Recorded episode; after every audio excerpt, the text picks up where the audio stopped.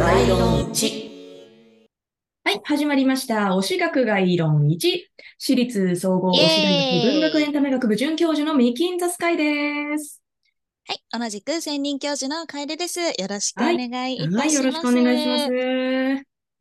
はい。この配信は推しについて深い知識を持つ我々二人の教員が毎週皆様に短い講義を行っていきます。はい。はい。さて前回バースデー企画ありがとうごはい、ざいました。おめでとうございました。改めて、よかった。対してちょっとまとまったお話ができなくて申し訳いやいやなかったんですけど。い話聞けてよかったですよ。はい。なんか、どうです？もう、もう一個ぐらい質問あれば、今ここでパッと答えちゃいましょう。そうそう、絶対にね、聞きたかったこと聞けてなかったんですけど、あの、詩の中に登場する人物、登場人物っているでしょ、うんうんあれってさ、うんうん誰だと思う？その歌詞書いてる人本人なの？それとも架空の人物なの？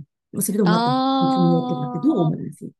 結構歌詞によって全然違うなって思う時あります。うんなんかすっごい架空の恋愛話をやってるなっていう時、あの歌詞にしてるんだろうなって思う時もあるし、あこれめちゃくちゃ自己へ投影してるんだろうなって思う時も正直あるし、うんそれこそタイアップ系だと、ーうん。その出てくる僕とか君っていう言葉がその作品の主人公の僕だったり、相手の女性や男性だったりっていうところにやっぱリンクはしてくるので、歌詞によってかなりバラバラなのかなっていう私の印象です。うん。そうか、架空のこともあるんだね、完全に。なんか本人だけじゃないんだね、歌詞ってね。うん、そんな気は私はしてますね。うん、なるほど。ありがとうございます。ちょっとね、もうちょっと聞きたいんですけど、続きは居酒屋で。はい。行きましょうか。はい、よろしくお願いいたします。はい、よろしくお願いします。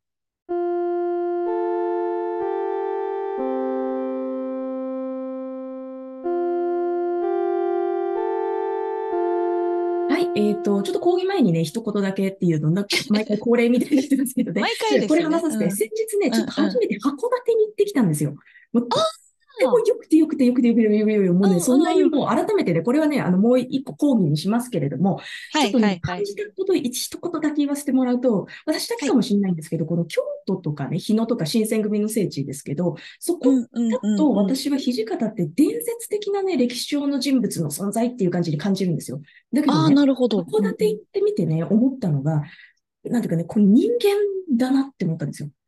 人間がちゃんと生きて、あの時代を生きて、そして死んだ人間だなってちょっと思ったんですよ。まあ、これ、ちうん。ょっとうまくね、言語化してから講義にしますけれども、みんな函館にも行ってくださいねっていうことだけ、五稜郭だけじゃなくて、白血比と称名寺も行ってくださいねっていうのだけお伝えしました。あで、で、はい。今週の講義なんですけれども、えっと、ちょっとはい。学問関連で2010年の大河ドラマ、はい龍馬伝を今見ています。そこで気づいたんですけれども、龍馬って土佐藩、土佐藩の家臣、まあ、あ、あの、武士の下級武士ってことね、家臣で、なので、はいはいはい。次男とはいえね、あの、武士の子供なんですよ。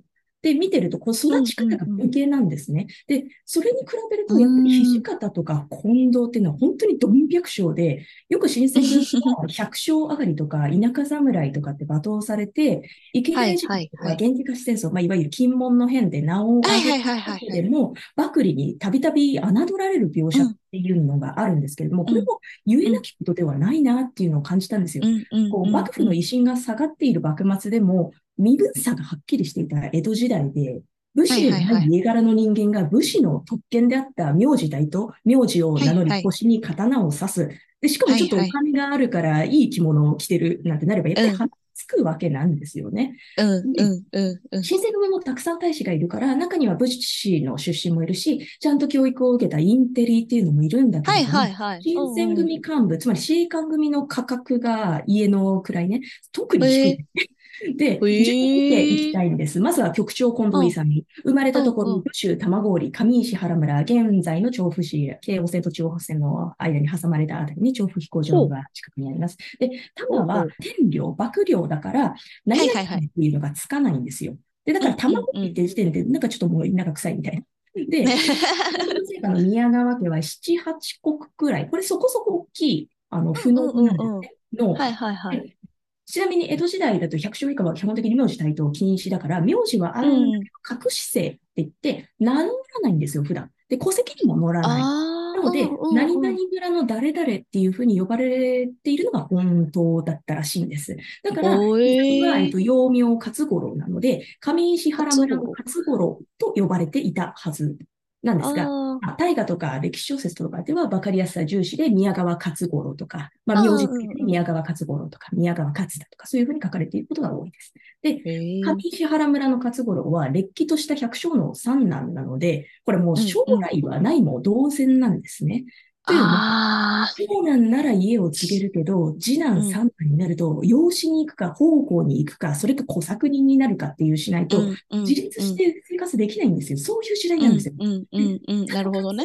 の運のいいことは、まず家が百姓とはいえ、武芸に通じていたんですよ。お父さんが天然理心流の稽古を近藤修介に頼んでいて、月に3回くらい指南を受けていたそうです。だから、はいはいはいは正式入門は15歳くらいの時なんだけれども、幼い頃からお父さんとか他の農民たちが剣の稽古をしているのを見て育ったし、うん、で、稽古に来ていた近藤修介という、まあ、天然理心流の三代目強家ね、それが目をつけていたんですよ。だから、10歳で正式入門したらすぐに目録をもらえたし、その1年後くらいには近藤家の養子の話が決まるわけなんですよ。で、本当は浪人ではあるんだけど、武士の家柄なんですね。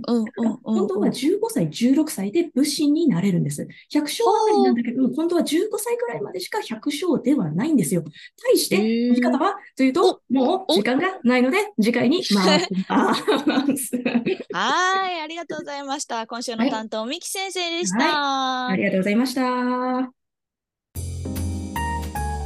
はいエンディングですけれども、はい、いやなんかやっぱりねこう一人一人にスポットライトを当てることによってこう知らなかったことがたくさん毎回出てくるっていうのが不思議な感じですね。うん、ね見ていくとそれとあと時代背景とその時どういう時代だったのかっていうものが合わせて考えていくとこうだんだんこう真実の姿というか実際こうだったのかなっていう人物像にね近づけるような気がしますよね。はいうん、はい、そうですね。